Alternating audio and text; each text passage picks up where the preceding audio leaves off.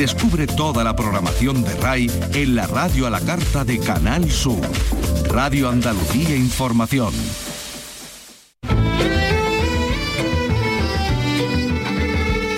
Andalucía es cultura. Con Maite Chacón. Radio Andalucía Información.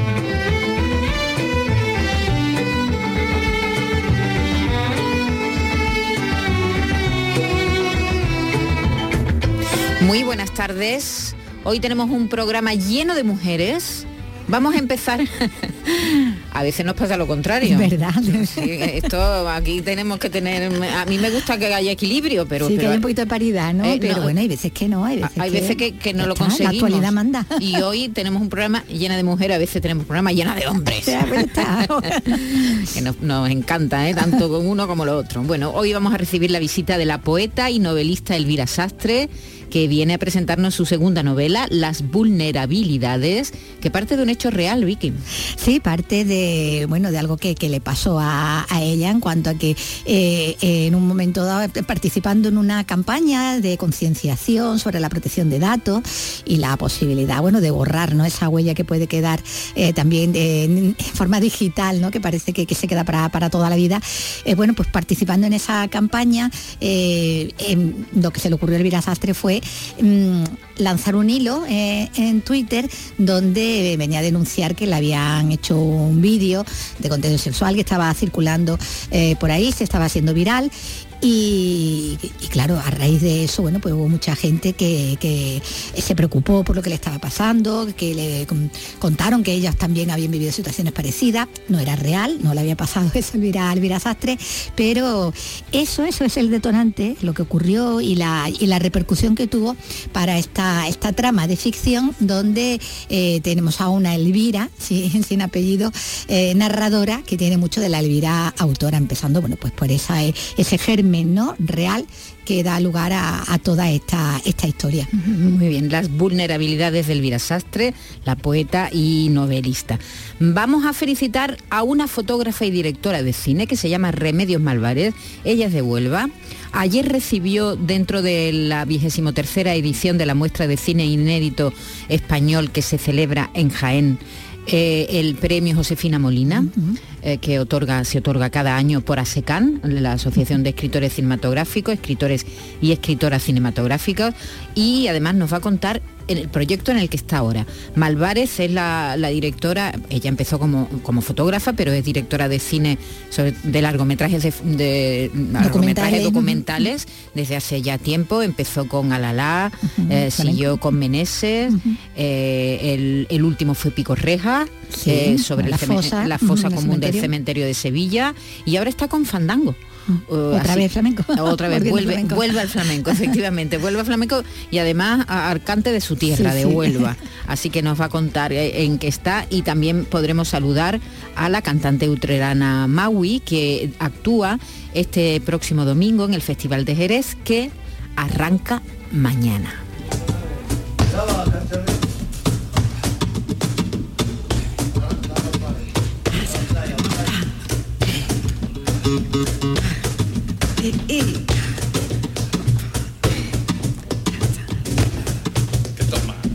Si tú me dices que sí, yo pido un microcrédito y nos hacemos un viajito por los fiordos noruegos, que el frío nos provoque y abrazos por doquier. Y en el spa del hotel, esfoliemos nuestras penas.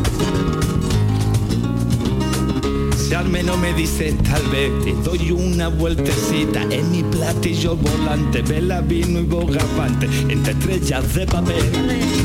Un festival del que hablaremos mañana, da comienzo el 23 de febrero al 9 de marzo y va a haber 12 espectáculos de estreno y un montón de artistas que van a pasar por allí y un montón de cursillistas que vienen desde 30 países, pero hoy también se ha fallado la 32 edición del Premio EDB de Literatura Infantil y Juvenil, Vicky. Que ha ganado quién, o han ganado porque son dos premios, ¿verdad? Ha recaído en Daniel Hernández Chambers con Reyes de la Montaña. Ese es el juvenil, el premio de literatura juvenil a esta historia de ciencia ficción y de aventura sobre 10 adolescentes internos en un centro de menores que durante una campada de convivencia en la montaña se van a encontrar con que la civilización ha desaparecido por una pandemia y que deben de crear una nueva sociedad en plena naturaleza. Característica principal de la novela es la galería de personajes, porque no hay un protagonista principal, o, no lo hay hasta digamos la segunda parte de la, obra. Eh, en principio son los 10 personajes, tienen el mismo protagonismo y, son muy diferentes entre ellos. Entonces, eh, con esa parte disfruté mucho, creando cada uno de los personajes y dotándoles de características propias y diferentes al resto, porque al fin de cuentas casi todos los grupos que formamos son así, vamos buscando, a, mí al menos, me atrae más la diferencia, no busco a gente similar a mí, para eso ya estoy yo, pues busco gente que, que sea diferente, pero también es cierto que ellos conviven por obligación, porque hay un momento en donde uno de los personajes lo dice, si estuviéramos fuera, si estuviéramos en la ciudad ninguno de nosotros nos llevaríamos bien con, los demás. Bueno, es el ganador, como decimos, de lo que es el premio de literatura juvenil, Hernández Chamber, este autor canario. Eh, por su parte, el catalán Josan Arte Atero ha obtenido el premio de literatura infantil con La guerra de Nico, novela para niños de 8 años, pero también para adultos, porque habla de lo absurdo de las guerras y cuestiona la obediencia, por ejemplo. Todo con la peripecia de un niño de 11 años llamado a filas por, por error. La guerra de Nico está dedicada a la memoria del padre del autor. Yo hice el servicio militar en julio, de julio del 89 a julio del 90. Cuando llegué al cuartel no tenía 11 años como Nico, sino 18, pero seguía siendo un niño. Y en mí no había, ni lo hay ahora, ni un ápice de espíritu marcial. Además, siempre he tenido muy mal obedecer. Odio que me digan lo que tengo que hacer. Y sin embargo, fui a la mili por amor a mi padre, porque para él, que su único hijo rechazara o incluso atrasara la llamada filas, era una vergüenza, un deshonor. Mi padre tenía muy buen recuerdo de su servicio militar, de los amigos que hizo, de la experiencia. Supongo que para él también fue una especie de salir de su pueblo. Así que para no decepcionarlo, enterré un año de mi juventud en un uniforme pero sin esa experiencia no habría sido capaz de escribir esta novela. El origen de la guerra de Nico fue una pesadilla. Todos los que hemos hecho la mili hemos soñado alguna vez que nos volvían a reclutar por culpa de algún error burocrático. Es un sueño habitual los meses después de terminarla, pero curiosamente yo volví a tener ese sueño hace cuatro o cinco años. A la mañana siguiente, rememorándolo, se me ocurrió la idea, como un chispazo. El germen de casi todas las historias es una pregunta que empieza en condicional. ¿Y si en este caso fue, ¿y si un niño de 11 años es llamado a filas en periodo de guerra por culpa de un error administrativo? Me pareció una idea tan buena, un punto de partida tan, tan prometedor, que no hice nada, porque temía ponerme a escribirla y echarla a perder, no hacerle justicia. Así que me limité a apuntarla en un cuaderno de ideas. En octubre de 2022 mi padre falleció. Aunque llevaba meses enfermo y todo ese año había estado entrando y saliendo de hospitales, nada te prepara para semejante golpe. Entonces me acordé de Nico, porque en mi cabeza de alguna manera Nico y mi padre estaban relacionados. Para sobrellevar el luto, para descansar el dolor, me senté a escribir esta novela. Mi padre nunca leyó ningún libro de mis libros, o al menos nunca me lo comentó. Sin embargo, estoy convencido de que la guerra de Nico le habría encantado. Qué bueno, qué, bueno, qué, eh, bueno el origen ¿no? de, esta historia. Esa pesadilla recurrente, ¿no? De, que tengo que volver a la mili. Un niño al que mandan a la guerra por un error administrativo. Bueno, pues precisamente esta tarde el Centro Andaluz de las Letras presenta en Huelva un libro que recoge la correspondencia de una de las grandes autoras del género infantil y juvenil, que hubiera ganado el EDB seguro. Seguro, seguro, que sí. Eh, Elena Fortún, la creadora de las aventuras de Celia. Este personaje, nacido de su pluma, que mostró la sociedad de la primera mitad del siglo XX a través de una niña curiosa, inteligente y rebelde. Unas historias que influyeron en escritoras como Carmen Laforé o Carmen Martín Gaite, como ellas mismas reconocieron. El libro que se presenta hoy en la sala de actos de la Biblioteca Provincial de Huelva a las siete y media recoge la correspondencia de Elena Fortún con su hijo Luis durante los diez años que duró su exilio, primero en Francia, luego en otros lugares, también en Argentina. Estas cartas se han agrupado en un volumen titulado Elena Fortún, Epistolario Familiar, Cartas 1939, y es el fruto del trabajo de la investigadora Inmaculada García, a la que ya tenemos al otro lado del teléfono. Hola Inmaculada, buenas tardes. Hola, buenas tardes a todos. Eh, eh, hubiera ganado el premio EDB, ¿verdad, Elena Fortún, seguro? Ya lo creo, ya lo creo. Aunque ella no, no sé si necesitaría premios porque su mayor premio yo creo que era el cariño de los lectores que, le llegaban por muchos medios, ya fuera por carta, a veces hasta llamaban a su puerta para darle las gracias por sus, por sus relatos. Así que su mayor premio era ese. Eh, Inmaculada es licenciada en Filología Hispánica por la Universidad Autónoma de Madrid, ha trabajado como lexicógrafa en la Real Academia Española y en los corpus de referencia del español de la, de la Real Academia Española. Actualmente eres profesora, Inmaculada, ¿y, ¿y cuánto tiempo te ha llevado esta investigación sobre este este, pues este, este, periodo epistolario, ahora lo hablaremos de que Elena Fortún escribió muchas cartas a, mucha, gente. sí, sí, sí, era, era, era una gran escritora de cartas. Yo creo que además esa escritura de cartas es como su taller literario. Ella empezó a, escribir así esas cartas que escribía a sus amigas, tan, tan, tan a menudo, ¿no? Y realmente, pues luego esta, este trabajo, sí que, sí que ha sido un trabajo de años, fue, fue mi tesis doctoral también, pero porque, claro, el transcribir, en primero agrupar, ordenar, transcribir, mm, idear qué, qué, qué, qué, está diciendo, no, no, porque estaba diciendo tantas cosas Encarnación Aragoneses, que como es como ella se llamaba. Pero realmente cuando tú lees estas cartas, mm, al final estás leyendo a Elena Fortún, porque es una escritora que, no puede dejar de serlo ni, ni siquiera eh, hablando con su hijo, hablando, como decía ella cuando escribía. Sí, sí. sí. Eh, ¿Ellos eh, se exiliaron? ¿En qué año se exilió la familia? Pues en el año 39 la familia estaba separada, ella estaba en Madrid, separada por cuestiones de comunicación, de la guerra. Ella estaba en Madrid y su familia, su marido Eusebio de Gorbea, que también era escritor, y su hijo estaban en Barcelona y huyeron desde Barcelona cuando Barcelona fue tomada y la reclamaban. Mm, ven con nosotros, claro, ella, no, quería, no quería irse de España, pero el, deber familiar, el acompañar a su esposo, le hizo tomar la dura, dura decisión de, marcharse y, se fue en marzo del 39 un viaje muy, muy tremendo, muy difícil, con un naufragio. Consiguió llegar a Francia. En Francia se sintió, bueno, es que era prisionera porque estaban confinados, no podían salir, hasta que, bueno, todas estas trabas burocráticas tremendas que vive un refugiado, en las cartas se, viven pues esa flor de piel en, la, en, la, figura, la persona de Elena Fortún y luego, claro, la de tantas personas que ella va contando que están pasando por lo mismo. Consigue reunirse con su marido en París y tras casi seis meses allí consiguieron un visado para ir a, Buenos Aires, que es donde estuvieron casi nueve años. Bueno, eh, eh, tenía tanto talento escribiendo, ¿verdad? Que supongo que como tú bien dices, eh, no era tanto encarnación aragonesa, sino la escritora que llevaba dentro, ¿no? La que se, se comunicaba con su hijo, que también estuvo en el exilio, ¿no?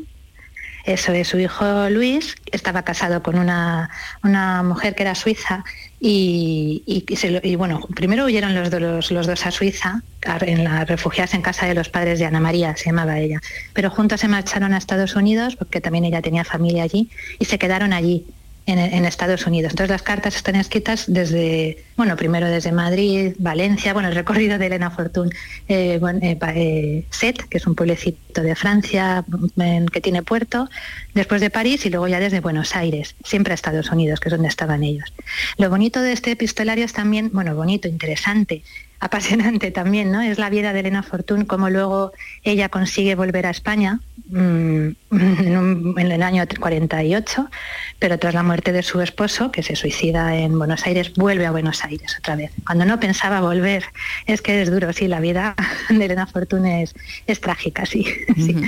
Eh, el marido se suicida y ya vuelve a Buenos Aires vuelve a Buenos Aires para hacerse cargo, pues de, sobre todo de, la, herencia que tenían, de las cosas que tenían allí.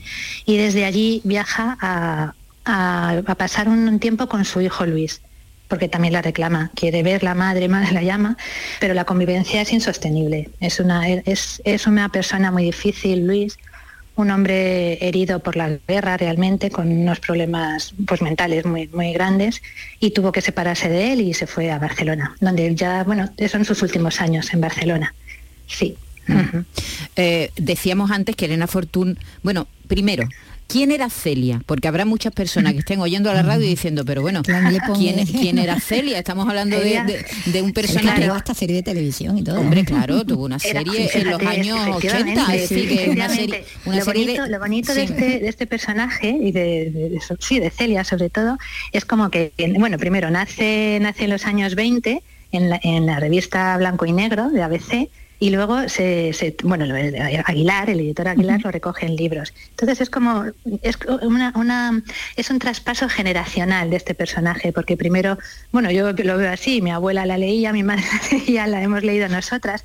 Nuestros hijos que son audiovisuales yo creo que han visto más la serie sí. que ahí la Borau José Luis Borau hizo una labor pues muy bonita, niña, ¿no? claro. poniendo, poniendo, además que esta es una serie muy, muy bien hecha, porque sí, sí. como habéis hablado, está hablando sí. de eh, los años pues eso, anteriores a la guerra y cómo se ve en Madrid, ¿no? Esa, es, está muy, muy bien ambientada.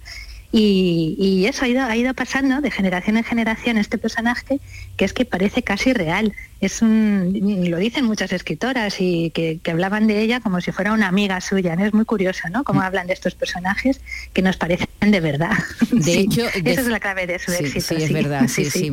Eh, mm. Y además se veía esa sociedad desde el punto, desde la mirada de una niña, pero no, no era una niña, era una niña lista, inteligente, rebelde y que se cuestionaba todo, ¿verdad? Era habla, y, y, además muy, no, muy, sí. no tenía, hablaba de todo, del amor, de la guerra, de todo, ¿no? Sí, sí, sí, sí, sí, muy observadora y, y, y con ganas de, de, de, comprenderlo todo y preguntar todo. Claro que muchas veces las respuestas que les daban los adultos claro. pues no, no le convencían porque bueno, a los niños pues no, no, se les contaba o a veces no les ocultamos la verdad y ellos necesitan saber también. Uh -huh. Y eso es lo que le pasaba a ella, que necesitaba saber lo que estaba pasando, sí, a su alrededor. Decíamos que, que Elena Fortún escribió muchas cartas, de hecho, que, que sí. yo haya visto, no sé, a lo mejor hay más, hay una recopilación de su correspondencia con Carmen Laforé de Corazón ¿Sabes? y Alma, eh, sí. eh, y después hay otra, El Camino es Nuestro, de Carmen Laforé y Matilde Ras, con la que tenía es. un, una relación muy, muy particular, ¿verdad? Sí, eran, la verdad es que eran, fueron muy, muy, muy amigas. Luego es verdad que la, amistad se debió enfriar un poco, pero siempre, siempre, siempre se siguieron escribiendo. Lo que es escribirse se escribían y sí se querían. Y durante los años de la guerra, Matilde Raz estuvo viviendo en casa de Elena Fortún porque la casa de Matilde Raz fue bombardeada y se quedó, se quedó sin nada. Y estuvieron viviendo juntas. O sea que sí, tenían una amistad especial. Y eh, hablas de correspondencia, también está editada la correspondencia de Elena Fortún con Inés Phil, que es una mujer eh, argentina, una, era una intelectual, una teóloga, maestra también, que, que, conoció en Buenos Aires y tienen una, una, correspondencia también muy, muy entrañable y también está editada por Renacimiento. Sí, uh -huh. y bueno, ya habrá más sorpresas porque eh, esta, este libro que presentamos hoy en realidad recoge las cartas, como habéis dicho, son las cartas que escribió en el año 39 pero claro que pasó nueve años en el exilio, habrá un segundo tomo de todas esas cartas que escribió desde Buenos Aires y donde se refleja también esa vida de, de allí, ¿no? Se ve también cómo, uh -huh. cómo, es, cómo era el exilio, cómo vivían los españoles desde, desde allí, no, lo que estaba pasando, y luego también el retorno, esa vuelta, sería un tercer tomo, ¿no? La vuelta a España.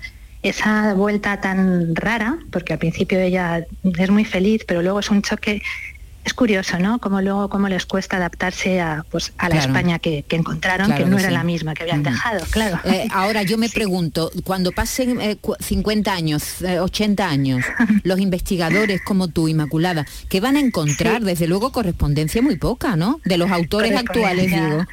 Sí, es que ya no, ya no escribimos, no, no escribimos, no escribimos. Nos, nos, llamamos por teléfono, nos mandamos un correo, un WhatsApp, es verdad, no sé qué, no sé qué, en qué, claro, habrá que pues, ir a los testimonios orales también. Eso lo hizo también Marisol Dorao, eh, cuando se fue a Buenos Aires, Marisol Dorao es la biógrafa de Elena Fortún, y ella recogió mucho testimonio oral en, en, de las amigas que había tenido Elena Fortún, pero es verdad que es complicado, ¿eh? sin, sin sí, este sí. material tan, tan, pues no sé, es, es, que es especial porque además es historia, al final es historia. es historia y ahí a través de, la, de las cartas conocemos muy bien a las personas, ¿no? Así eso que, es. sí, sí, sí, a las personas y lo que está pasando en ese momento, porque no es, no es una memoria que tú ya, ya pasas por el tamiz de, pues eso lo ves desde otra perspectiva, cuando cuentas tu, tu, vida, ¿no? Y una carta es como más sincera según a quien se la escriba, porque también hay veces que ocultamos cosas a los demás, ¿no? O sea que es curioso, es, es un género muy, muy interesante. muy interesante. de la carta. Y es verdad que se, está, que se está haciendo un trabajo muy interesante eh, en ese terreno, ¿no? En, la, epístola y hay muchas publicaciones que revelan pues, mm, mm, historias desconocidas, ¿no? De, personajes importantes. Es cierto, sí que cada vez se va, bueno, cada vez sí que hay, hay como una intención dentro de los investigadores de recopilar o de recoger al menos parte de estos testimonios porque sí que sí que alumbran, ¿verdad? Parte De, la historia y de sus historias. Muy bien, bueno, pues se presenta hoy en la sala de actos de la Biblioteca Provincial de Huelva a las siete y media esta correspondencia entre Elena Fortún con su hijo Luis durante, bueno, un año en realidad ese año, 1939. eso eh, es. Pero muchas cartas. Eso, muchas cartas muchas. Es que claro, es que la urgencia de la situación les hacía escribirse a diario, pero ya que escribían, pues contaba cosas, ¿no? Cómo se comía, cómo vivían eh, los que estaban a su alrededor, como las penalidades que pasaban, ¿no? Para poder salir. Pero dentro de toda esa tristeza siempre asoma un, rayito de, optimismo en, en, Elena Fortún, siempre. Muy bien, pues un abrazo, Inmaculada, y mucha suerte esta tarde. Muy bien, muchas gracias. Un abrazo para vosotros también. Adiós. En Radio Andalucía Información, Andalucía es cultura, con Maite Chacón.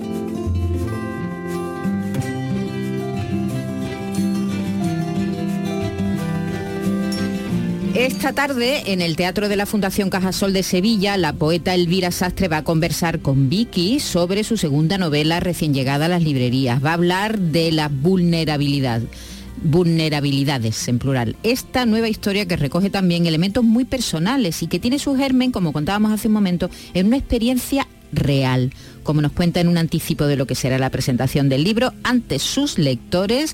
Está con nosotros aquí y con Vicky Elvira Sastre. Hola Elvira, ¿qué tal? Bienvenida. Muchas gracias.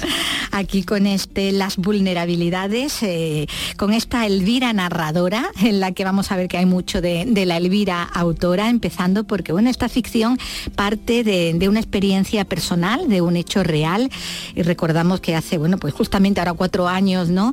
Eh, hubo todo eh, polémica también, porque también la hubo, ¿no? Con ese hilo en redes donde, bueno, hacías una, una denuncia, ¿no? De que había sido víctima de, la difusión de un vídeo eh, y donde, bueno, pues luego se, desvelaba que formaba parte de, una campaña de concienciación, pero ahí es donde está el germen, ¿no? Para, para esta historia, ¿no?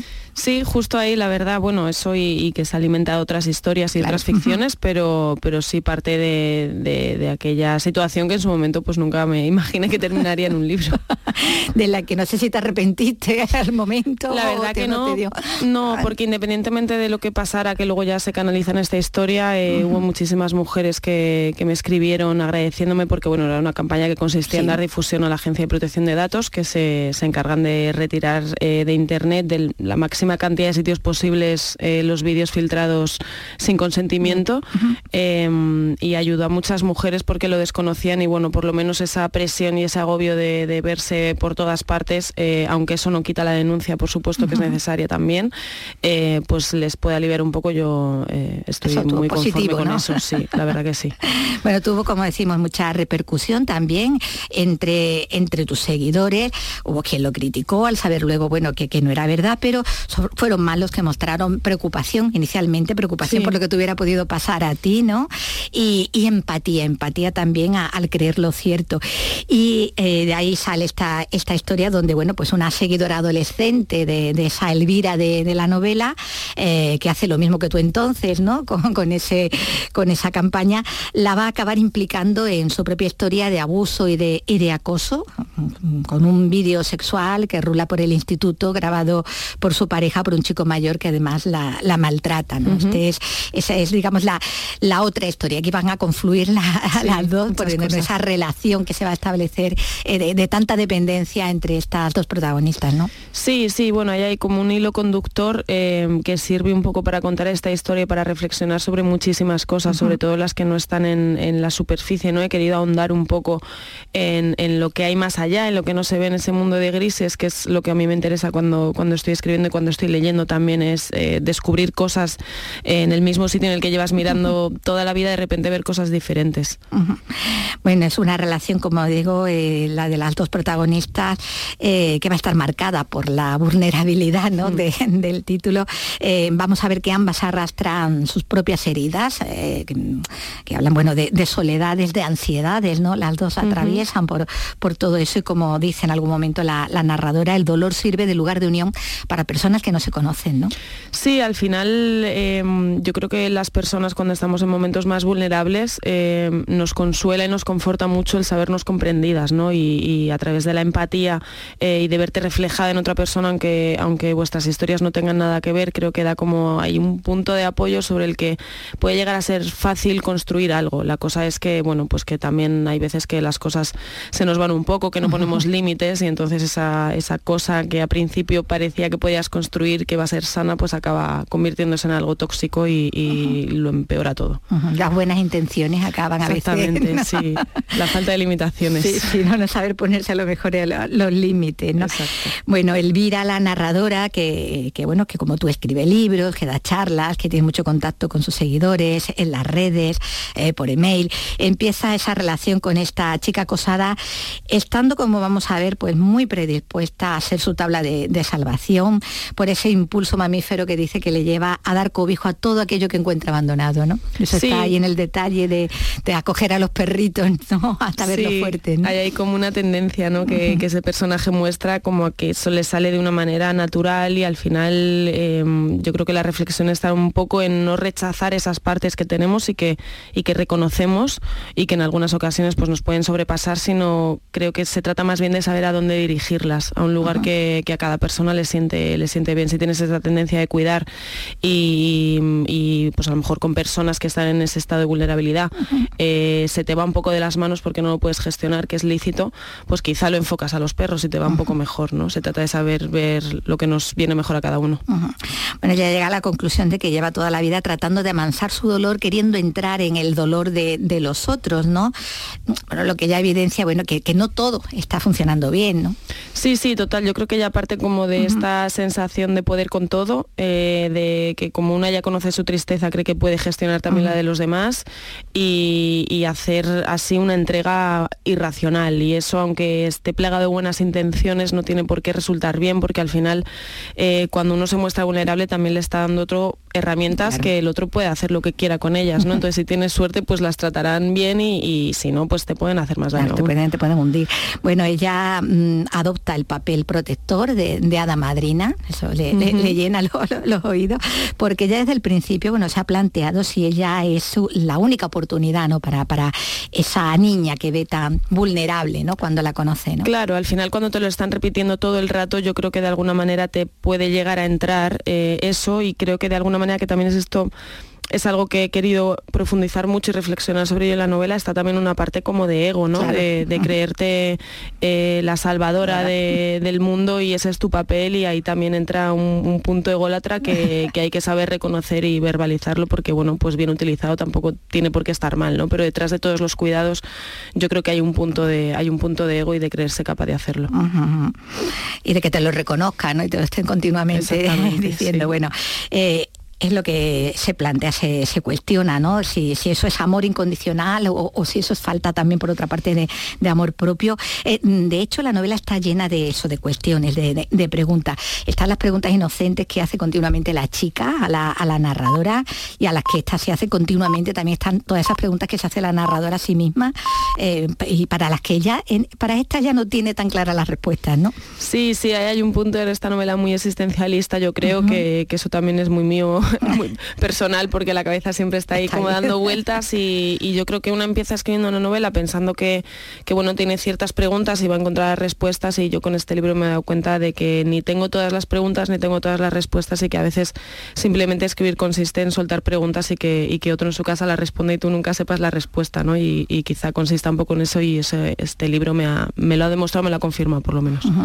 Bueno, el relato está planteado en, de alguna manera en, retrospectiva, está narrado años después de que ocurran los hechos que, está contando, eh, ya desde esa perspectiva, ¿no? Conociéndolos todos, ¿no? Porque ya se cuenta mm. con toda la información, pero se va alternando, ¿no? ese relato con la narración en tiempo presente, ¿no? De momentos muy, muy precisos, muy concretos, empezando por esa primera noche que las protagonistas pasan juntas, velando una el sueño, las pesadillas de la otra, ¿no? Esa noche de, vigilia, ¿no? Tan, tan intensa, ¿no? Sí, me parecía, vamos, tuve claro desde el principio que iba a ser el primer capítulo, creo que fue lo primero que escribí, además. Eh, la otra estructura tenía más o menos clara, pero también me apetecía como digamos, dar estos pequeños saltos al presente para, también dejar reflejado un poco esa mm, ansiedad y esa tensión que hay como desde el principio, porque está como todo rodeado de algo que es malo, como un aire muy viciado que, queda reflejado y también para presentar un poco a las, a las dos protagonistas de, la historia, un poco sus características a través de, la acción del momento presente. El papel que van a desempeñar a lo largo de, todo. Bueno, la narradora se convierte así, eh, estamos diciendo, en el principal apoyo de esa adolescente, es la que le escucha, la que le da consejos, sin querer en ningún momento suplir ni a la familia ni, a los profesionales que, la podrían ayudar, ¿no? Tanto abogados como psicólogos, terapeutas. Ella solo quiere estar ahí para escucharla y animarla. Y bueno, y ese es el cometido que ya se, se ha puesto, ¿no? Sí, es un poco lo que se plantea desde el principio, ¿no? O sea, tener un poco claro su papel y yo creo que de alguna manera también autoengañarse creyendo que decidiendo ese papel está poniendo límites, ¿no? Y está diciendo, yo llego hasta aquí, no voy a ir más allá y es como mi manera de protegerme y de no dejarme llevar por esto.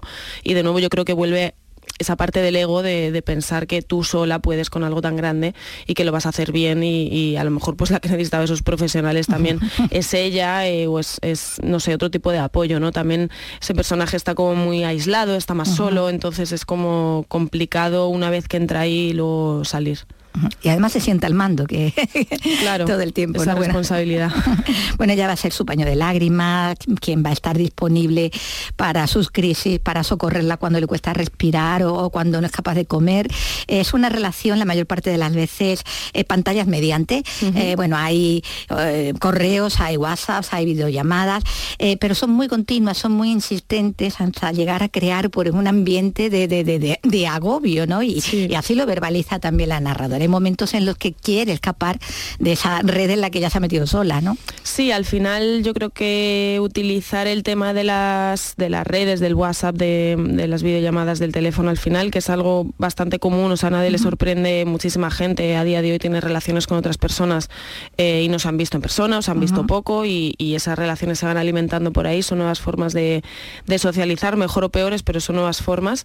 Eh, también hace un poco el servicio de de crear un poco ese ambiente de que parece que cuando cortas el teléfono, cuando dejas de hablar, eh, de alguna manera está tu vida ahí, ¿no? Entonces te puede llegar como a medio tranquilizar, decir, bueno, yo sigo aquí y esto lo puedo cortar cuando corto un mensaje. El problema es que realmente ella no lo corta cuando la conversación acaba, sino que está completamente enganchada a esas conversaciones, a esos mensajes y, se vuelve muy dependiente de, muy dependiente de eso. Le ronda continuamente la, cabeza, se llega a agobiar, le decimos, eh, llega ese agotamiento mental y físico, ¿no? Que va a ir arrastrando. De ahí que también que haya esos altibajos anímicos de la, de la, de la narradora, que a veces siente que no vive más que para ser, pues eso, ¿no? El apoyo de, la chica, esa, que era una desconocida, hasta muy poquito antes no era nada en su vida, y de pronto todo pivota alrededor de ella. Eh, pero mm, claro, es como decimos, ¿no? Hay otros esos otros momentos en los que piensa que esa influencia sobre ella, pues le, le está realmente alimentando el ego y que si el ofrecimiento de ayuda no tiene eso que decimos, ¿no? También algo de, egoísmo. Lo dice, no me sentía querida más veces de las que me sentía necesitada. Y eso es, algo de lo que se acaba dando cuenta pronto, ¿no? Claro, sí, es que es complicado, ¿no? Porque realmente mm, es un poco lo que te decía al principio de ese mundo de grises y de no tener respuestas, porque no sé, una vez que terminas la, de leer la historia piensas, vale, si me hubiera pasado a mí, ¿qué haría? Eh, realmente, si alguien viene pidiéndote ayuda, alguien que está en un estado como en el que estaba em, el personaje de Sara, ¿qué haces? Eh, ¿Qué es lo correcto? Claro. Y quizás que no, no se trate de qué es lo que sea correcto o no, sino intentar hacer lo mejor posible las cosas con las herramientas que tenemos y, también saber decir a veces no, ponernos por encima, intentar evitar la culpa también. Em, yo creo que es, complicado y es algo para lo que no tengo respuesta. Como le pasa a la narradora, ¿no? tiene respuesta para muchas de esas preguntas que, se está haciendo todo, todo el tiempo. Bueno, la suya, la de las dos, va a ser durante un tiempo pues una historia de amistad y, de amor, no ya físico, aunque la narradora también ame de alguna manera ese cuerpo por lo que representa, ¿no? por su fragilidad, eh, por haber sido objeto de la violencia de otros, ¿no? De ahí esa obsesión que tiene por protegerlo desde toda esa ternura ¿no? que, que, le inspira. Ella se fija mucho ¿no? en, los detalles ¿no? de, eh, de, lo que, de lo que ese cuerpo le, le provoca. E, ese, ese afán de sanar las heridas más visibles, las que pueden ser más externas, esa delgadez ¿no? por el trastorno alimentario, por ejemplo, aunque claro, está todo eso que, que no se ve y que, bueno, que es peor, ¿no?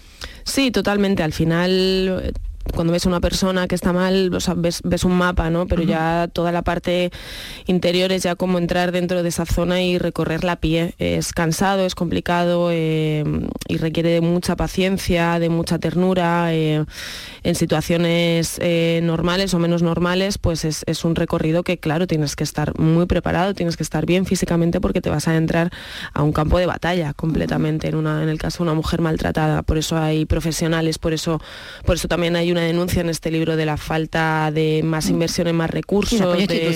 exactamente, que haya como una asistencia psicológica constante y a la mano, que no se les fuerce a las víctimas a tener que acudir a por ellas, sino que la ayuda llegue em, enseguida, ¿no? Hay como una crítica ahí bastante, bastante clara a, todo, a toda esa parte del sistema de cómo funciona con las mujeres, que hace que al final, pues si no están esos apoyos, eh, pues de repente la persona que pase por ahí y que, exacto, y que escuche la llamada y acuda, pues a lo mejor también acaba mal. Bueno, porque es lo que decimos, ¿no? Esta novela nos habla de esos profundos, irreparables daños que deja la, violencia, que deja el abuso, esos daños invisibles que decimos, ¿no? En la autoestima, en la salud mental, a, fin de cuentas.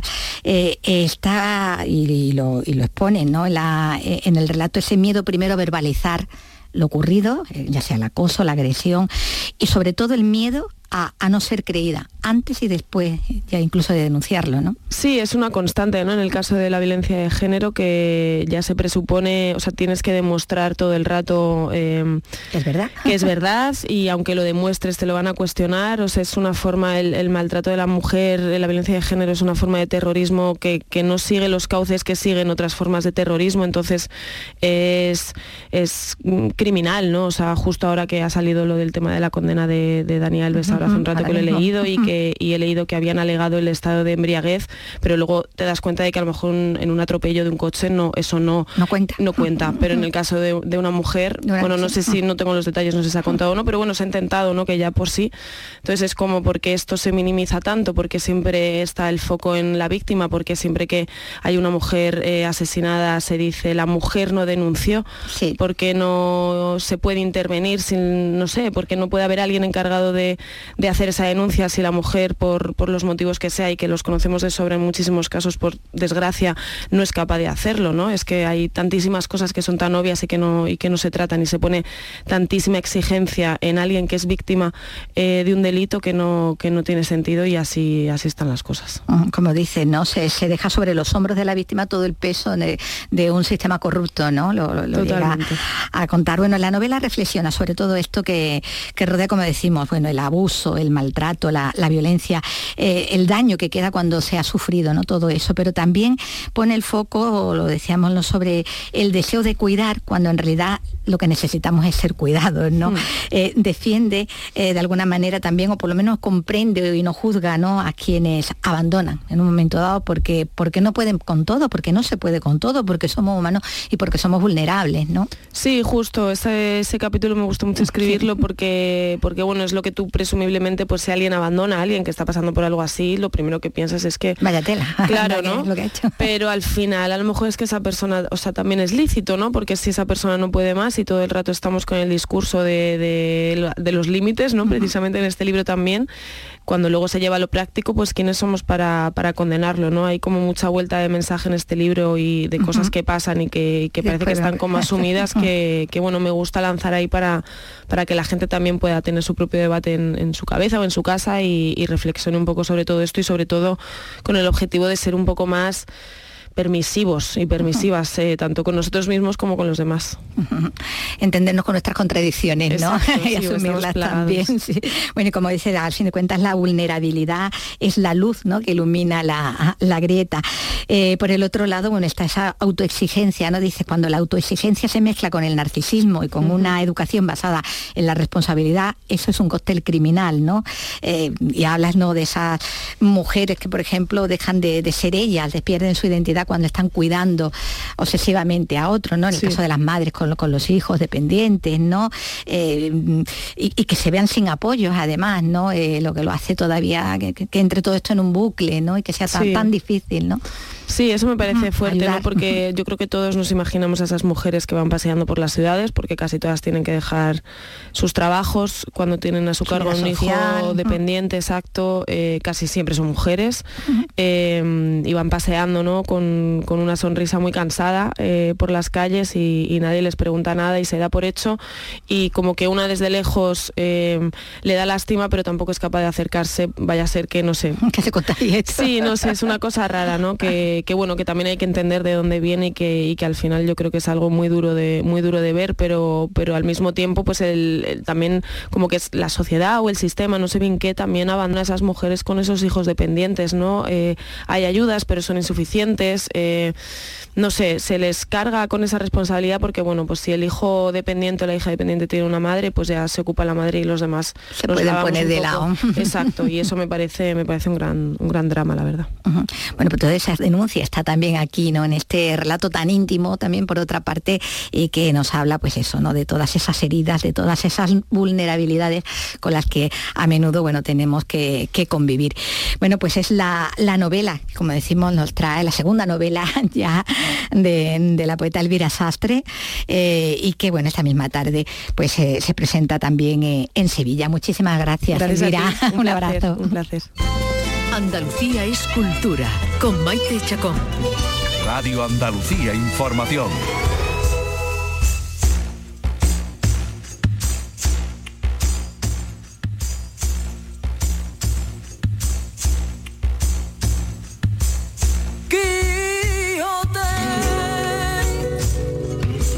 Allí estará Vicky Román, allí estarás con ella en la presentación, conversando las dos, Elvira Sastre y Vicky Román. Bueno, lo hemos contado al principio del programa. Ayer Remedios Malvares recibió el premio Josefina Molina, que otorga la Asociación de Escritores y Escritoras Cinematográficos de Andalucía en el marco de la muestra de cine español inédito que se celebra en Jaén, ya va por su edición número 23.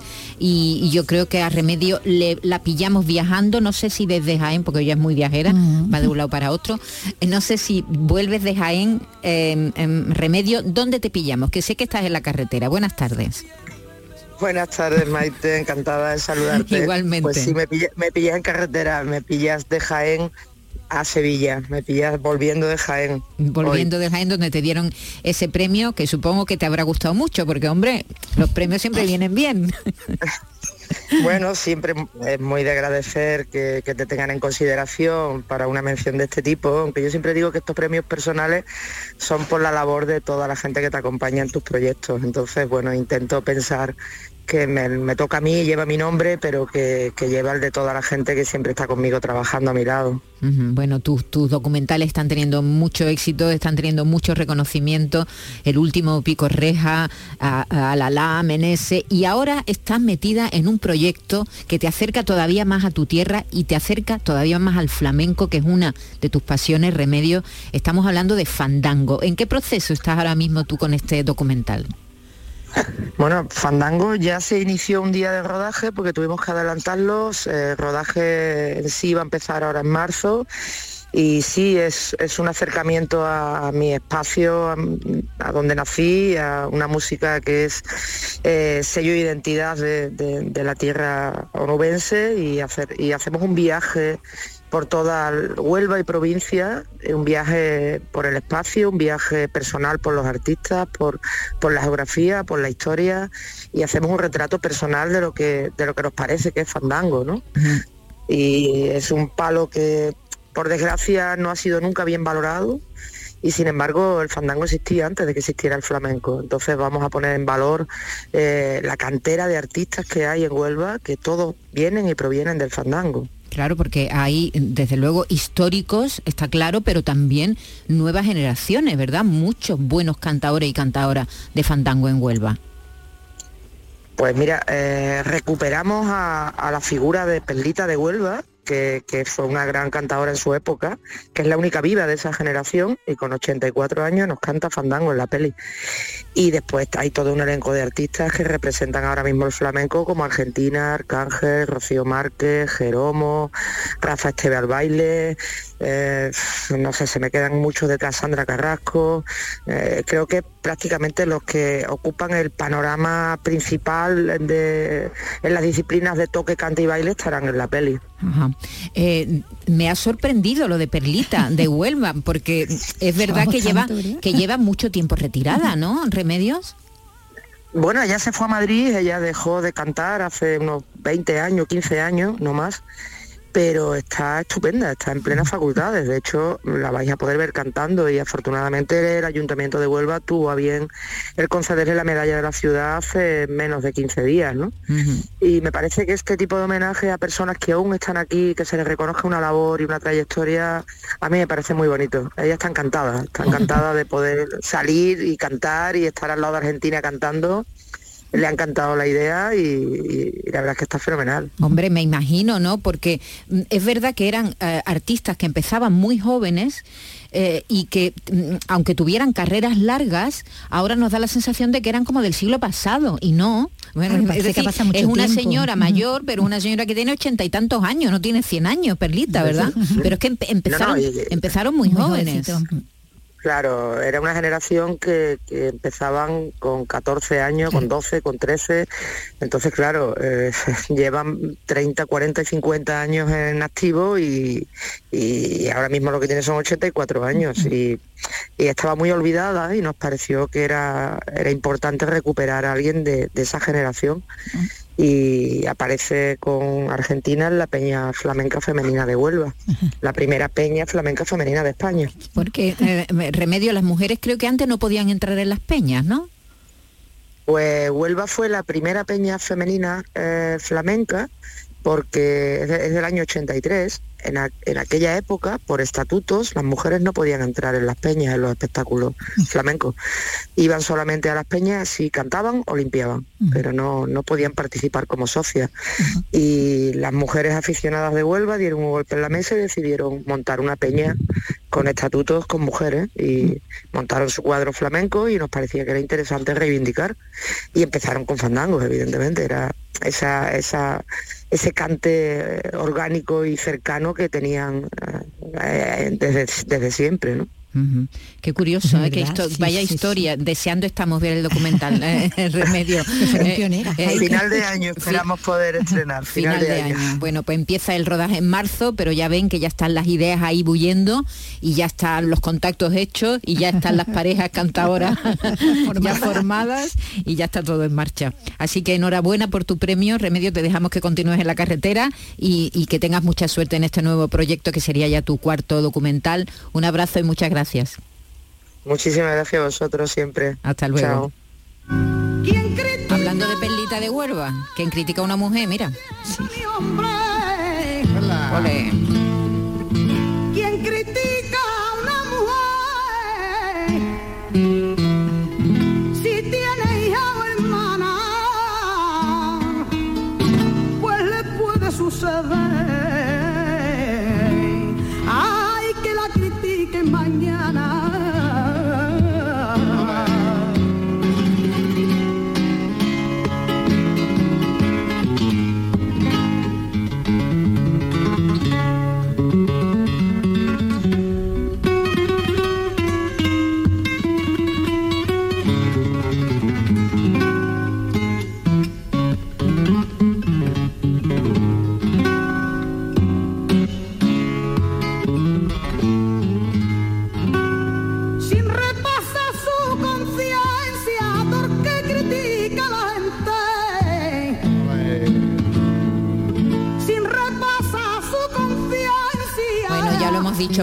Comienza el Festival de Jerez. Con su espectáculo Vuela, va a ser la encargada de inaugurarlo, Sara Varas, la vigésima octava edición de este festival, hasta el próximo 9 de marzo. Van a pasar por allí más de mil cursillistas procedentes de 30 países que van a aprender o van a perfeccionar el arte del compás, del cante, del toque, de las palmas y del baile. Nos lo cuenta nuestro compañero Paco Méndez. Sara Varas abrirá mañana la vigésima octava edición del Festival de Jerez con su homenaje a Paco de Lucía. El espectáculo Vuela, que la bailadora y coreógrafa, recordemos, ha estrenado recientemente en el Teatro Real. También pasarán por el Festival de Jerez las compañías de La Moneta, Joaquín Grilo, Ana Morfales, Mercedes Ruiz, Ofarruquito y Juan el Moreno, entre otros muchos. Habrá 12 estrenos absolutos como el que Manuela Carrasco ofrecerá con Jesús Méndez como artista invitado en la clausura que tendrá lugar a las ocho y media de la noche en el Teatro Villamarta de Jerez. Eso será el próximo 9 de marzo. El Festival de Jerez ofrece 45 cursos en los que ya están acreditados 1.100 cursillistas de 30 países. Escuchamos a la alcaldesa de Jerez, María José García Pelayo. Jerez se convierte en punto de encuentro. No voy a decir que sea la nueva ONU, pero casi eh, la ONU cultural. Recuerdo cuando presentamos el festival eh, hace ya unos meses, que estuvo el consejero con, nosotros, eh, estuve midiendo pues lo mismo que en competiciones internacionales de fútbol. Cuando se juntan tantos países, 30 nacionalidades distintas, bueno, yo creo que es un orgullo para Jerez. Las localidades y abonos siguen a la venta. En el caso de los abonos con dos modalidades, abono Teatro Villamarta y abono otros ciclos con un mínimo de cinco espectáculos.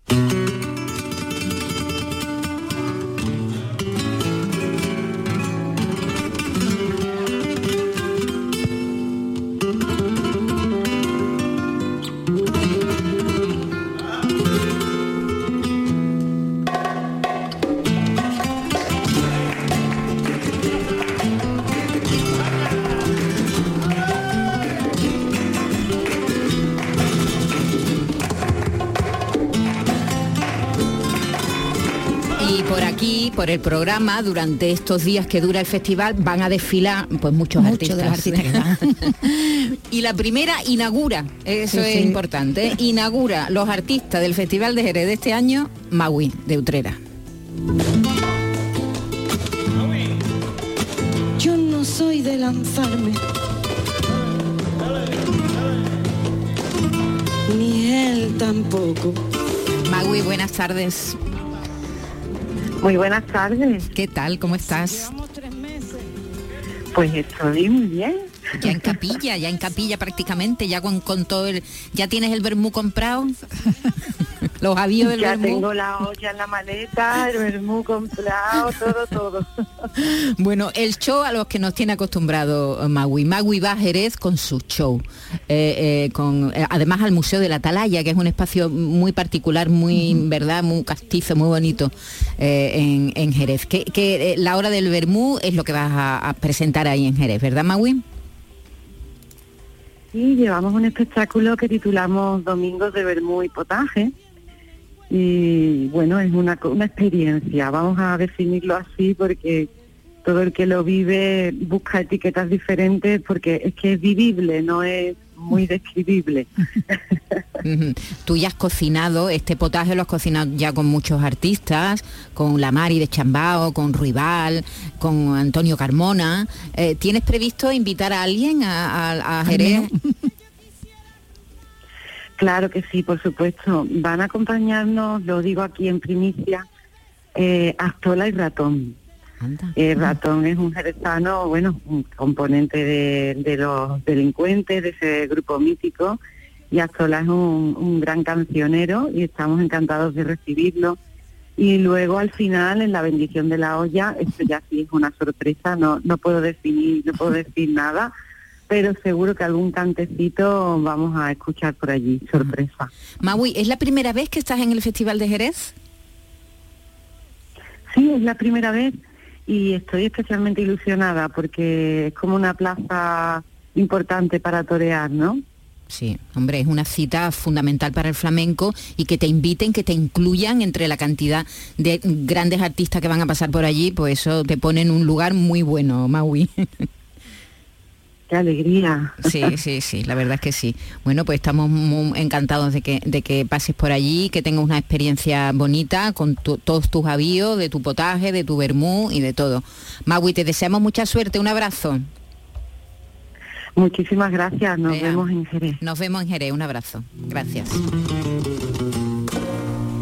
Después de un año sin verlo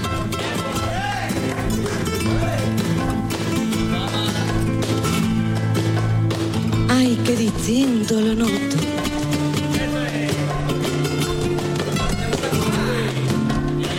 Aislada por el deporte. Y a mí por las papas con choco. Y entre montañas empinadas se esconde la luna asustada. Cae un rayo entre nosotros. Me lanzó con su mirada cachitos de hielo roto. Fui a decirle que lo amaba, pero él se fue con otro.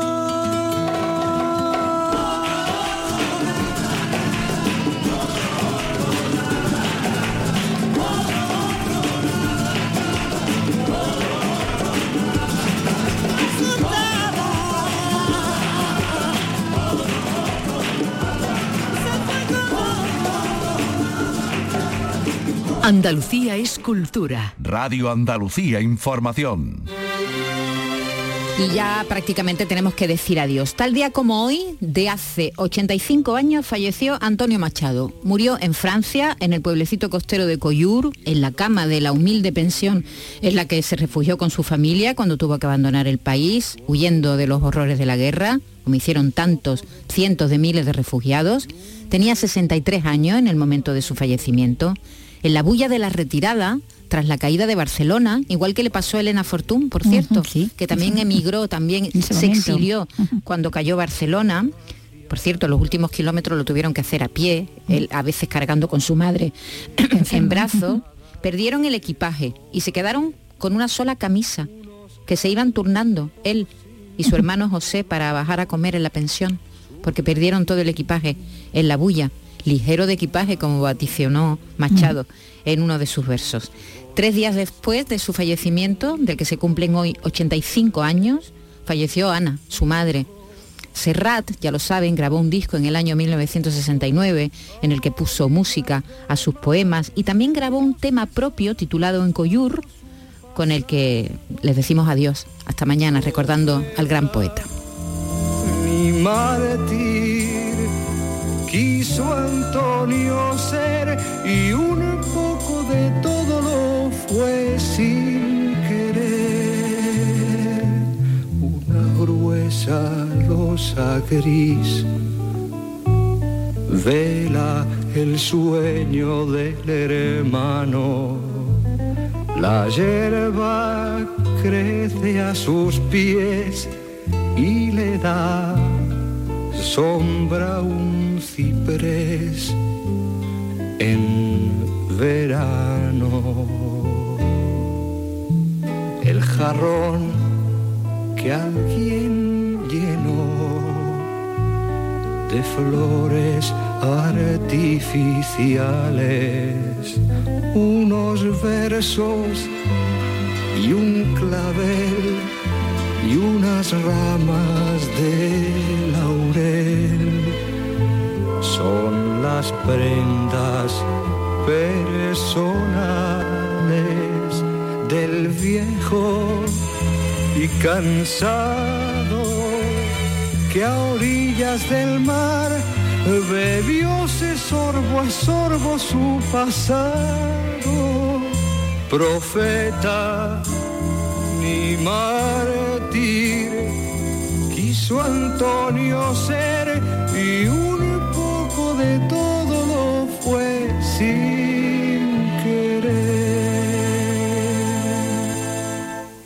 Poetas andaluces. Escucha el homenaje a la literatura de nuestra tierra. Siente el orgullo de ser andaluz descubriendo la obra de nuestros poetas con Rogelio Reyes Cano y Antonio García Barbeito. Poetas andaluces. Los lunes desde las 11 de la noche. Radio Andalucía Información.